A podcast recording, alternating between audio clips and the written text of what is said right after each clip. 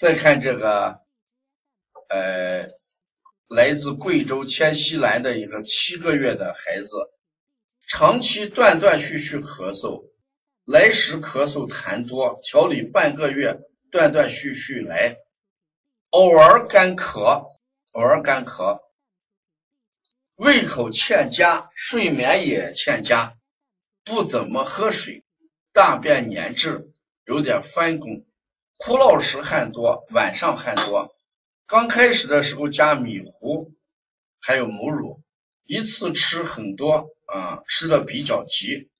咳嗽痰多啊，咳嗽痰多，消食导滞，嗯，健脾益气，嗯，呃，像这个孩子，呃，胃口欠佳的时候，七个月孩子，首先把米粉啊，呃，清一下。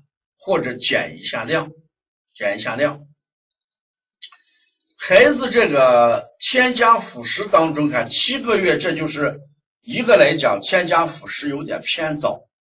我们提倡的孩子辅食添加应该在九到十个月。如果孩子七个月来添加辅食，呃，出现咳嗽也好，胃口欠佳也好，都与添加辅食有关系啊。所以呢。先改变一下辅食的添加的问题，呃，其次呢，你给孩子再做一些健脾益气的穴位啊。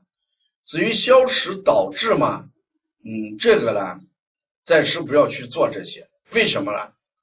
呃，你把辅食这个问题一解决的话，胃口就会有所改变啊，胃口有所改变，胃不和则卧不安嘛，睡眠不好也与这个有关系。